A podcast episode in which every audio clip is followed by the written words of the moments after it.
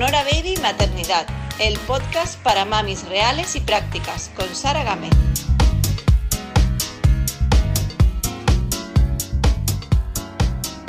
Muy buenas, bienvenidos y bienvenidas un día más al, podcast Sonora Baby Maternidad.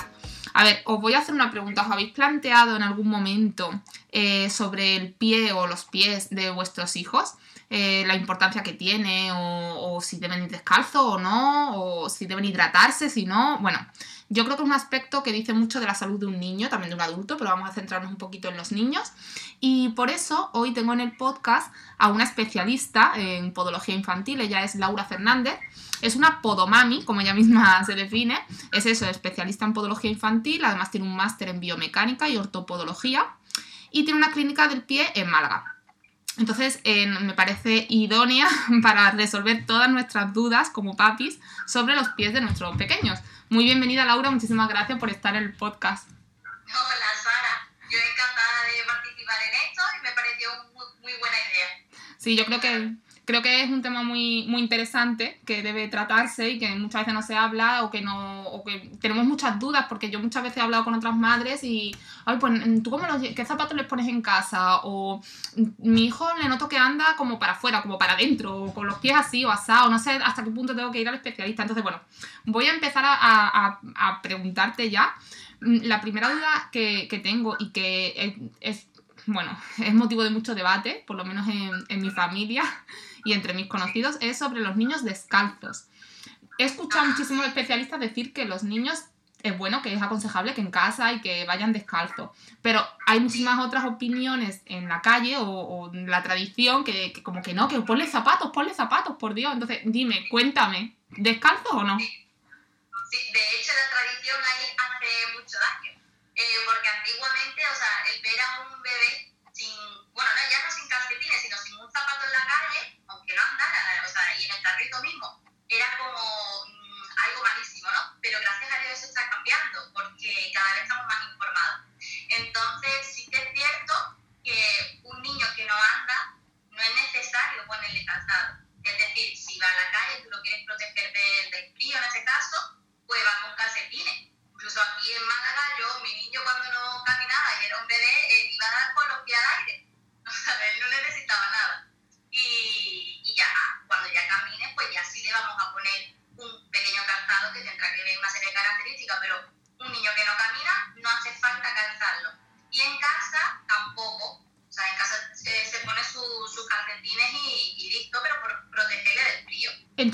el, hecho de que en casa, por ejemplo en invierno, no lleven, no lleven calzado, no quiere decir que, porque con los calcetines sería suficiente, no quiere decir que, se, que el pie...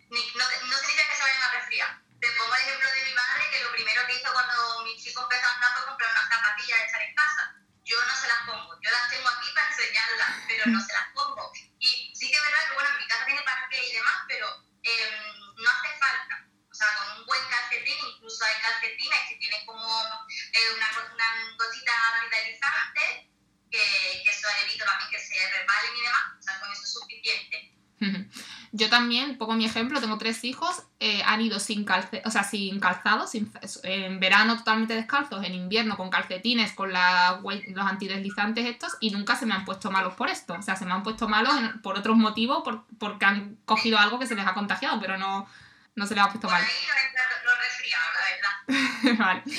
Eh, y luego también, cuando son más grandecitos, lo mismo, ¿no? O sea, cuando tienen ya, que ya caminan 5, 6, 7 años, les seguimos dejando ir descalzos en casa, que no hay ningún problema, ni el pie se les va a poner mal por andar descalzos, ¿no? En un niño sano no hay problema. Ya otra cosa sería que tenga algún tipo de patología y que requiera algún tratamiento que necesite llevarlo dentro de un zapato. Una zapatilla en este caso cerrada. Pero en niños sanos, tener calcetines es suficiente. Igual que también he escuchado que, que, incluso para los adultos que es muy sano que andemos pues por la playa, por el campo, descalzos. Sí, con la, con la propiocepción que, no, que nos supone todo, toda esa caminata y también porque el caminar por la playa, por ejemplo, pues como nos tenemos que ir adaptando a los diferentes niveles, de diferentes planos que nos requiere la, la arena, pues es buenísimo para el fortalecimiento de la musculatura. Por eso siempre es súper recomendable, siempre uh -huh. que se pueda, claro. Genial, bueno, esto nos ha quedado claro. Entonces, pasamos de que un bebé no tiene por qué llevar zapatos Y cuando empieza a caminar, vamos a poner, pues no sé, un añito, un añito y medio, la edad que sea. ¿Qué zapatos son los que tú aconsejas o en qué nos tenemos que fijar como madres y padres a la hora de comprarles unos zapatitos, sus primeros zapatos? Sí, los primeros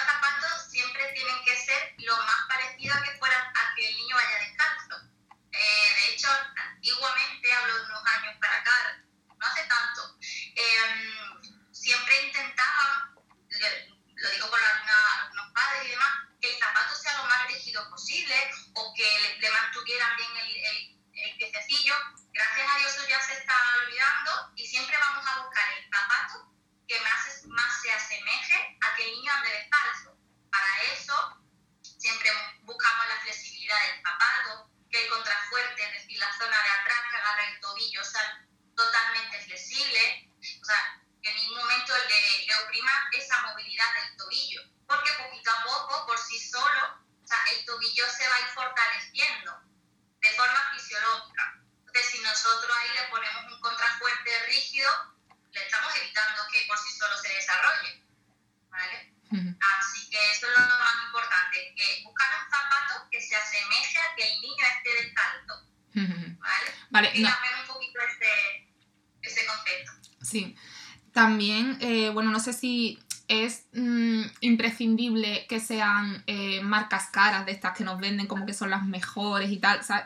Más o menos sabes a cuál me estoy refiriendo, que parece que, jolín, como son nuestros bebés, nuestros niños, que son sus primeros pasos, tienen que ser pues marcas súper famosas y que el zapato te cuesta 100 euros y tal. ¿Es necesario o un zapato bueno puede ser de una marca más barata? Bueno, marca, marca barata yo todavía no he encontrado muchas, pero aún así, porque los zapatos de los niños suelen ser caros. Aún así, cada vez, gracias a Dios, está habiendo muchas más marcas, incluso españolas, que están haciendo esta, serie de zapatos súper respetuosos para los niños y yo cada vez estoy descubriendo más. O sea, en Instagram, poco a poco, o sea, lo estoy, ya, ya una vez a una de las semanas lo comparto en el Instagram, pues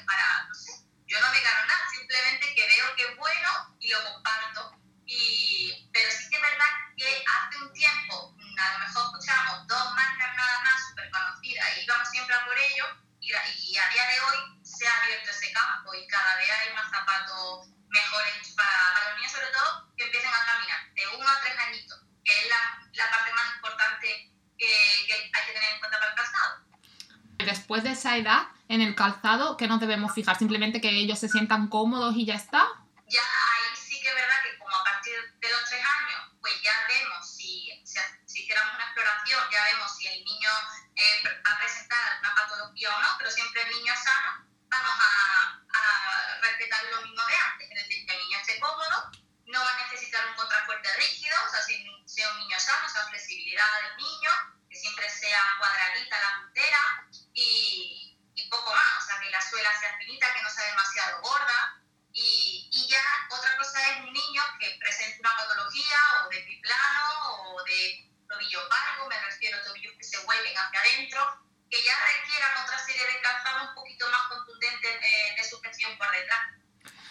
Dicho una cosa que me, que me ha llamado la atención porque dices que la suela debe ser fina y yo también había escuchado que la suela eh, debe ser un poco gruesa, aunque, aunque blanda, pero un poquito gruesa para que no pise con el suelo, la dureza del suelo o algo así. ¿Eso es así?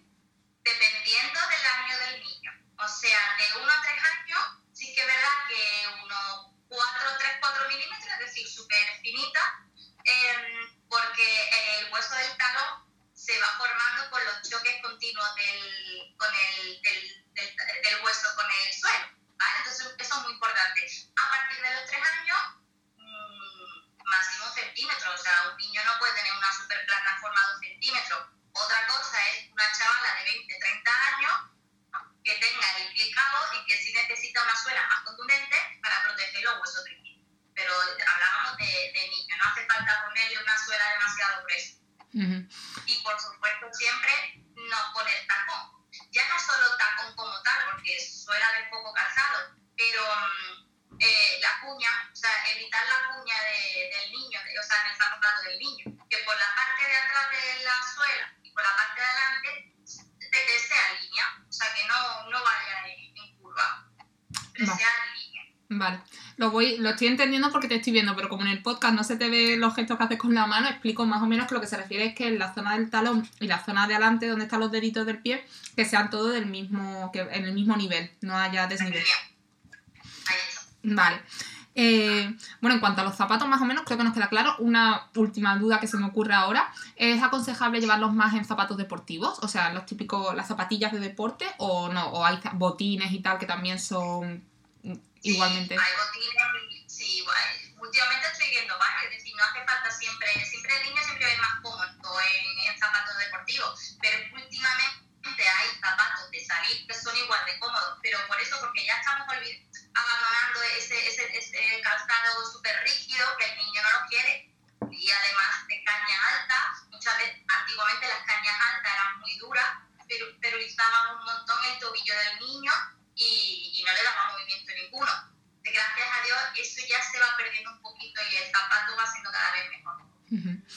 Genial. Bueno, vamos a pasar ahora a, a- a ver lo que tenemos que observar un poco el- en nuestros hijos, cuando nos tenemos que preocupar, cuando no. Debemos observar, por ejemplo, la huella de nuestros hijos. Es, no sé, por ejemplo, es un, algo, un dato importante, cómo van dejando la huella en la, no sé, en la orilla de la playa, cosas así. Debe- o Sí, cómo- pero, pero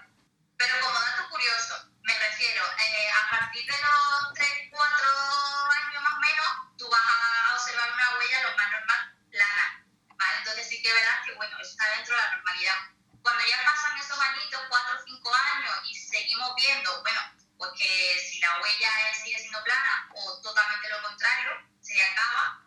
Una huella acaba, queda señalada simplemente la zona del talón y la zona de los dedos. ¿vale? Eso sí que es verdad que es, una, es como una alarma que nos debe de sonar para acudir al especialista, en este caso al podólogo, y que le haga una exploración y ver si está dentro de lo normal no. Vale. La forma de caminar de nuestros hijos eh, puede tener relación o podemos observar semejanzas con la forma de caminar nuestra o, de, o sea, de los padres. Y ya no es solo la forma de caminar, sino como se hereda, o es, es muy probable que se herede la estructura del pie y de lo que es la morfología de la pierna, pues se van a comportar de la misma manera. Entonces parece que están andando de la misma manera simplemente porque la morfología es la misma.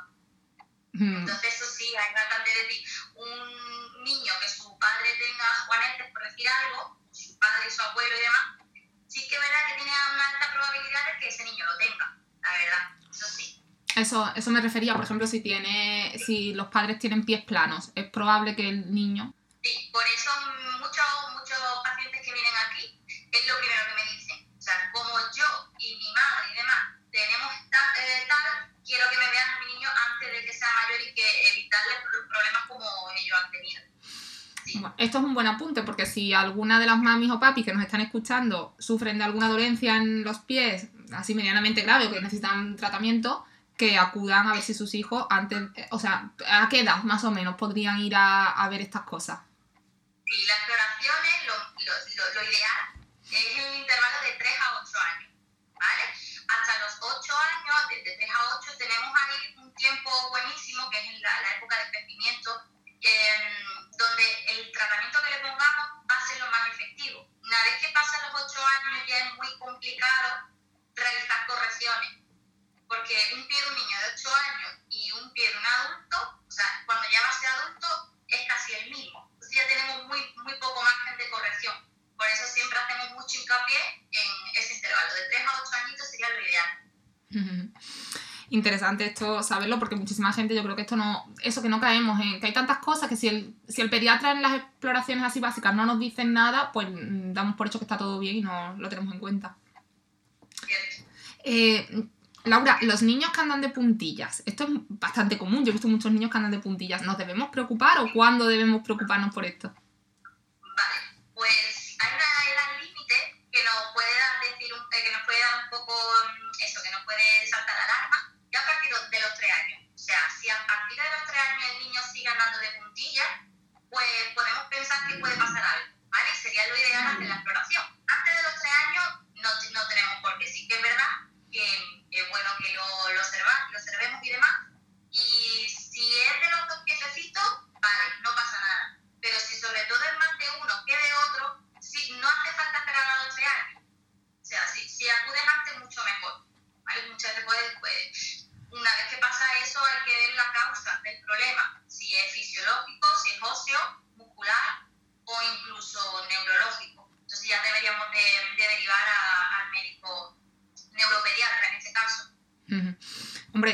imagino que un, si uno de los pies anda de puntillas y el otro no, jolín, eso ya es súper extraño. O sea, ahí la alarma tiene que, el padre o la madre tiene que ver que algo pasa.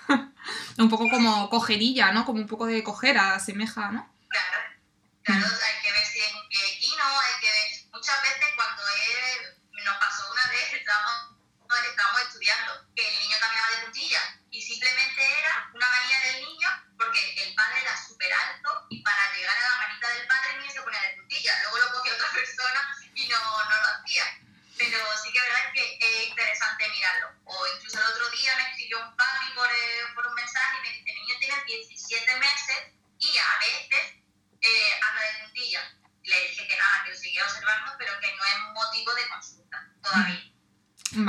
queda claro. ¿Y cuando las rodillas chocan al caminar? ¿Ahí debemos preocuparnos?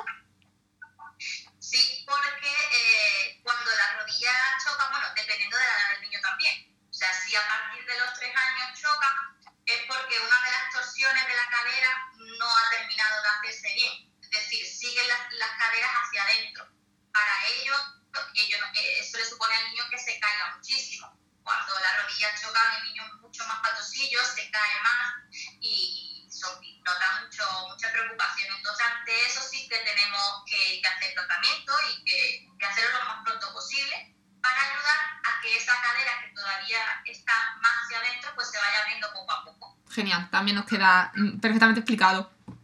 A ver, y ahora otro caso, cuando algún dedito se esconde, algún dedito del pie se esconde debajo o detrás de otro, ¿ahí qué puede estar pasando? Pues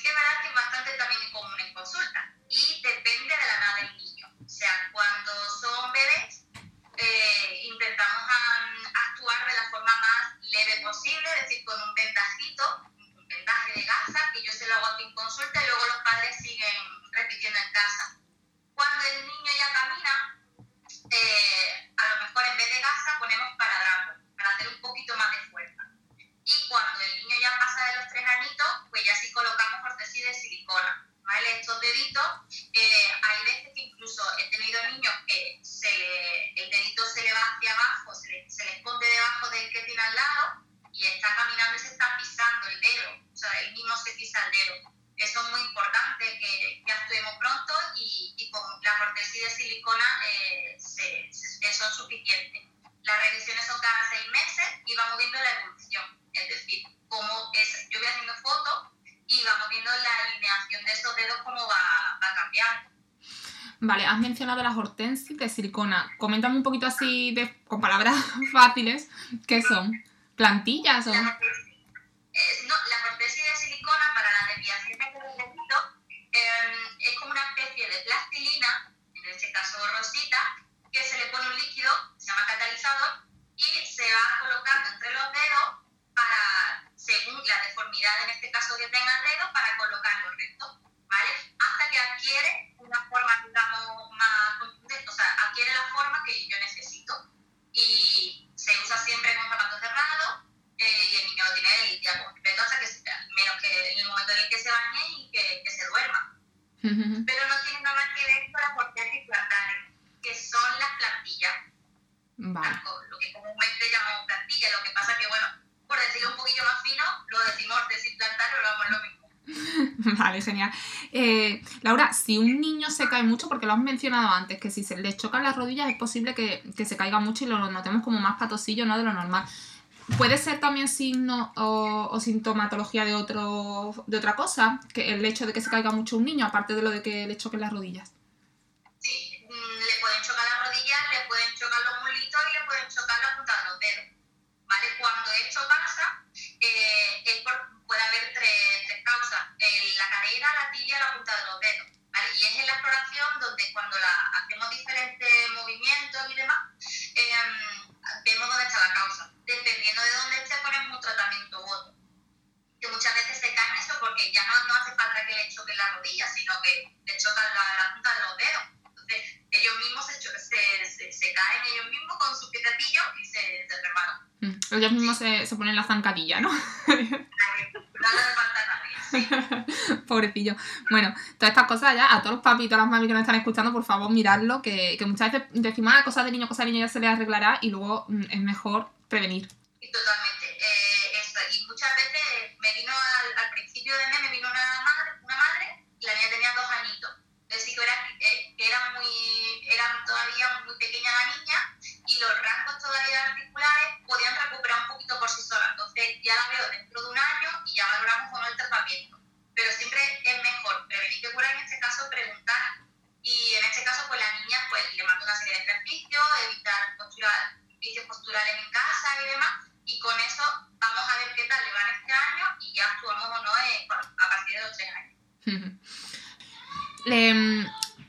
si se queja un niño ya más mayorcito, porque ya empieza a entender y a hablar, ¿vale? Y se queja de dolor de rodilla, ¿esto puede tener algo que ver con los pies?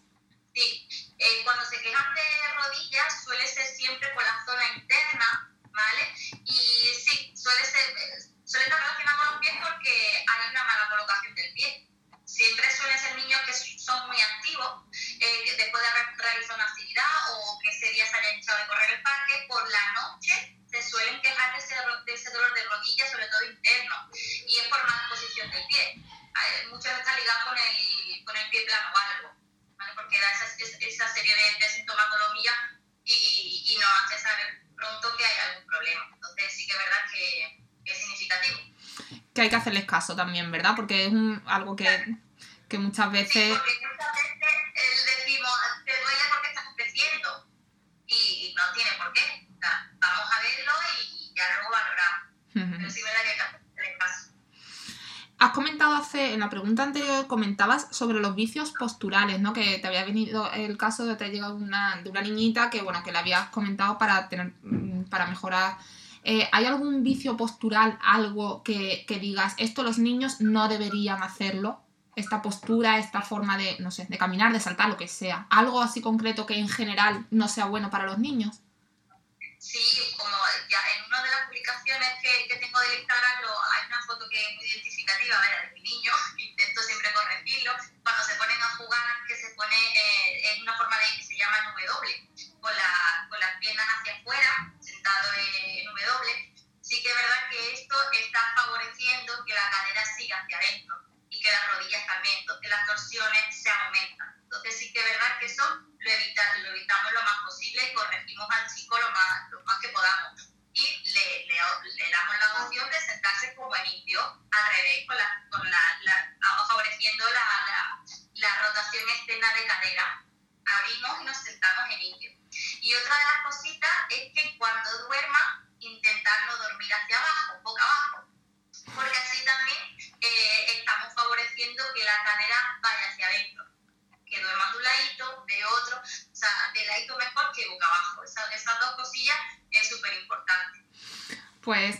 Primero quiero decir que la postura en W, que, que a los que nos estén oyendo, que se pasen por tu Instagram, por tu cuenta, que es Clínica Candid, ¿no? En Instagram. Sí.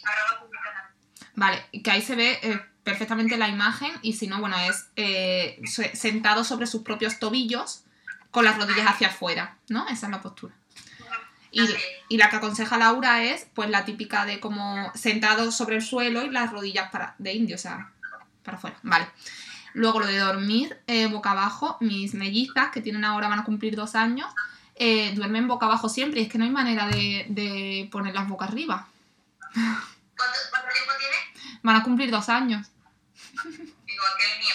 Es la forma que más cómoda están ellos porque su cadera es como más cómoda está. Entonces, si es un, son niñas sanas, es decir, que no tienen esta serie de problemillas de que se chocan la rodilla y demás, no pasa nada.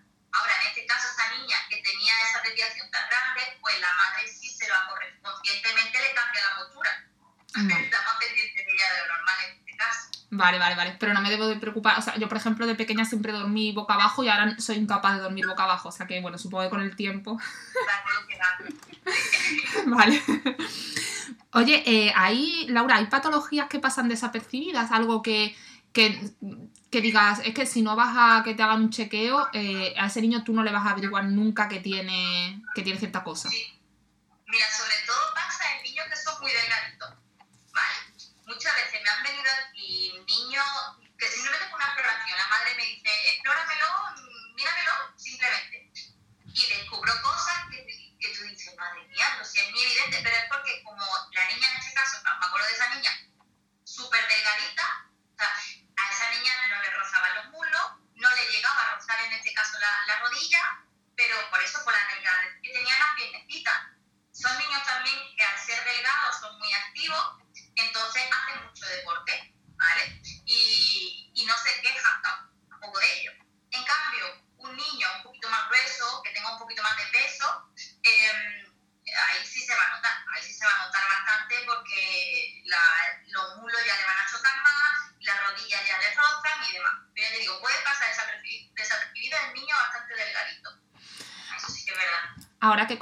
comentas esto, también mm, eh, entiendo que es evidente también que hay que intentar evitar el sobrepeso en los niños.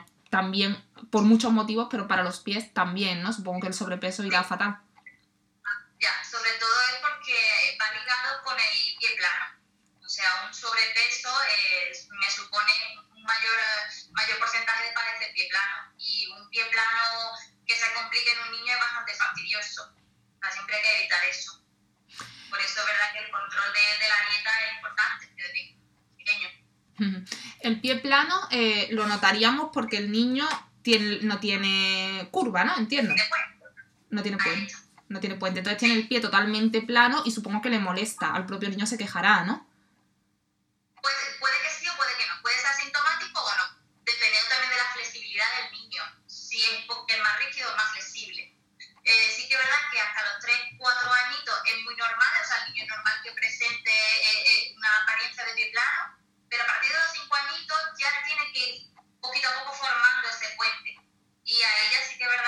Que, hay que estar más pendientes eh, esos padres para que si ves que sigue con esa huella plana, o sea, esa huella, esa apariencia de pie plano, pues ya sí acuda a, a consulta y que se pueda recuperar un poquito con tratamiento.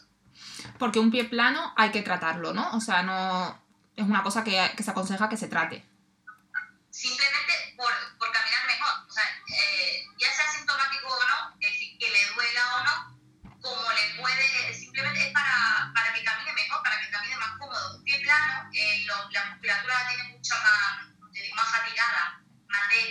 sea, colocarlo mejor y que darle un poquito de puente, el niño va a ser mucho más funcional. Va a ser mucho más, va a correr más y yo le digo a, a mis pacientes, vas a correr mucho más con esta, con la plantilla y ellos se ríen. Y es así, es simplemente para mejorar su marcha. Cuando los pies se meten hacia adentro al caminar, ¿esto también debe ser algo eh, que vigilemos? Vale, ¿te refieres a los pies completos o a las puntas de los yo me tengo en mi imagen, visualizo las puntas, lo típico que van con las puntitas hacia adentro. Sí, eso, eso se llama las puntas en ADD, en aducción. Eh, sí que es verdad que hay que tenerlo en cuenta, porque para ello están, están las plantillas que se ponen, eh, que van eh, un elemento que favorece que, que, la, que abra la punta de los dedos.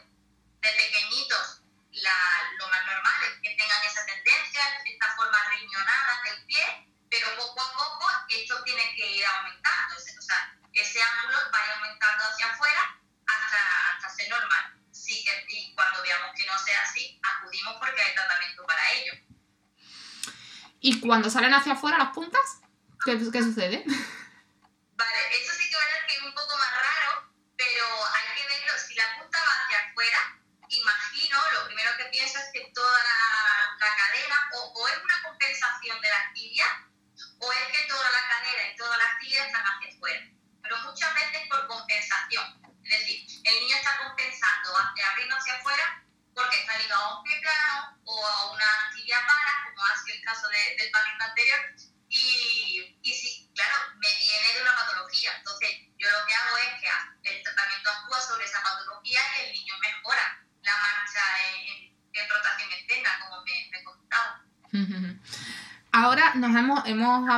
Pie plano, pero nos queda el pie cabo, cuando tiene mucho puente. Esto también entiendo, esto debe de ser también doloroso o incluso lo que parecido al- pueden ser parecidas la- las consecuencias a un pie plano o, o es más grave o cómo.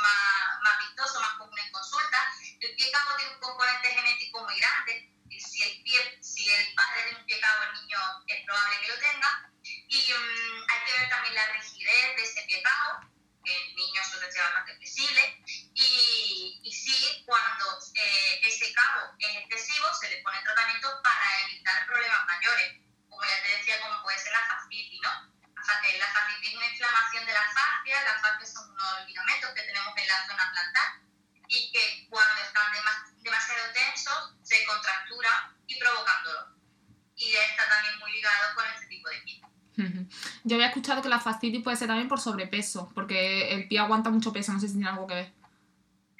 Puede ser uno de los factores, pero hay muchos. O sea, una mala pisada también, eh, tener el pie calvo también, el retropié largo también, pero sí que es verdad que es uno de los factores.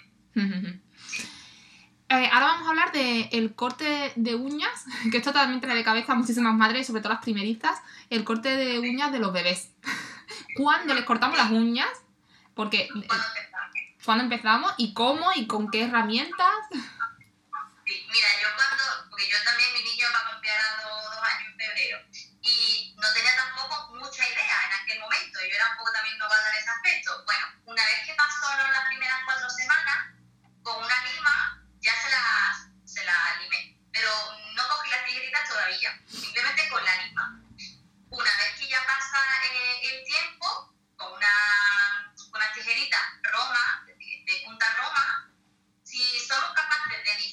diferenciar la carnecita de la uña, hacemos el corte. Si están muy pegaditas, porque es el caso de muchos bebés, seguimos con la lima. Pero cuando ya veamos la separación entre la pielecita con la, con la uña, pues ya cortamos. Siempre cortamos en recto, ¿vale? Para evitar cualquier problema de uña encarnada, ¿vale? Pero siempre en recto, que controlemos bien los piquitos para que estén por fuera y que no, para que no se vaya a clavar por ahí.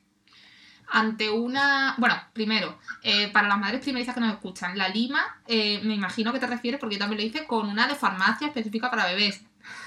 Sí, sí, sí, sí, que de hecho la, la, la vende, lo vende. Sí, es que, que no se vaya a poner nadie con una lima de mujer. No, no, no, hay mucho, es mucho más delicada la, la, de, la de bebé. Sí.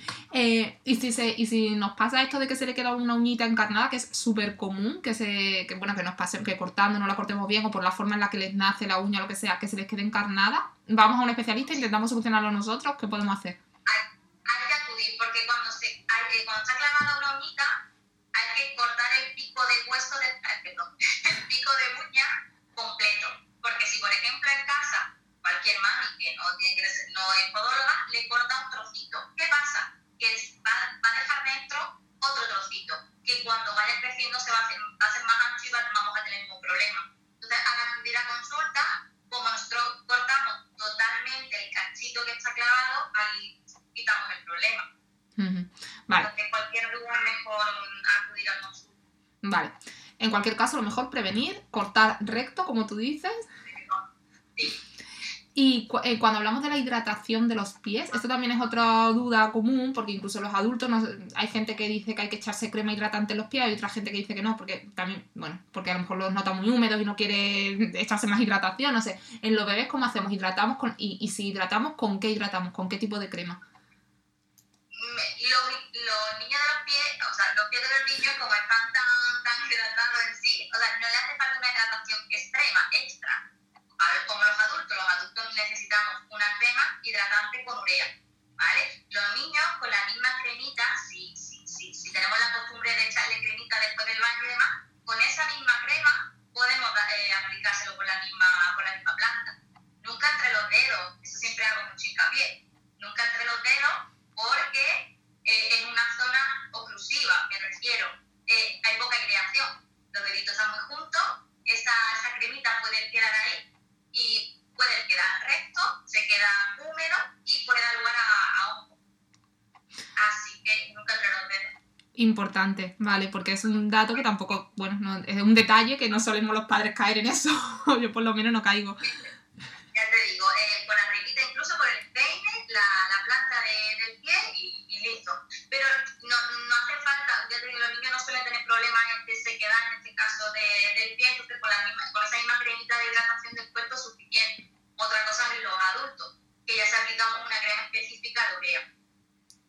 Vale, genial. Perfectamente entendido. Bueno, Laura, pues eh, cuéntanos dónde estás, eh, dónde está tu clínica o todos los datos que quieras dar, porque seguro que hay mucha gente de la zona que, que le gustaría visitarte, hacer un chequeo con sus hijos. Sí, pues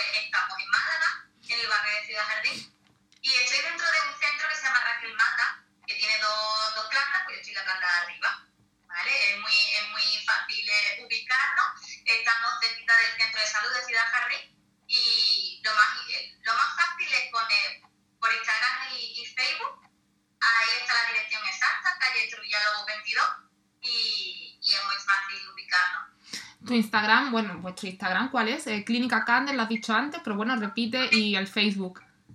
Igual, arroba Clínica Candel. Perfecto. Pues, ¿alguna última recomendación que nos quieras dar eh, para los pies de los peques? ¿Algo que se me haya quedado? Bueno, no, nada, me, me parece súper interesante esto porque sí que es verdad que poquito a poco estamos haciendo mucho más escuela en esto. Eh, antes lo teníamos como muy olvidado y, yo creo que cada vez somos más conscientes. Así que este año, por ejemplo, teníamos varias, varios planes de, lo que por el COVID no, no se ha podido hacer, de, exploraciones y estudios en escuelas, en los colegios de aquí de alrededor, pero bueno, como no se puede acceder gente de, de fuera, lo hemos dejado. Pero vamos a hacer mucho hincapié en eso porque siempre es mejor prevenir en estas edades de niños cuando seamos más, más adultos. Súper importante. Porque tú, tú notas que, no, que la gente no le da la suficiente importancia a los pies, ¿no? o cuando vienen ya son niños de 8 o 11 años. Entonces ahí tenemos poco más que margen de corrección, muy poco. Entonces sí que es verdad que hay con la verdad por delante ante, los ante los niños. Voy a ayudar a que ese niño, a que ese niño camine mejor, pero no puedo hacer la magia, entre comillas, de, de corregirle un pie ya con los puntos de osi- de osificación cerrados. Ahí ya no podemos hacer más. Entonces siempre es mejor cuando son más pequeñitos y tenemos más margen de, de años para, para, conseguir esa corrección.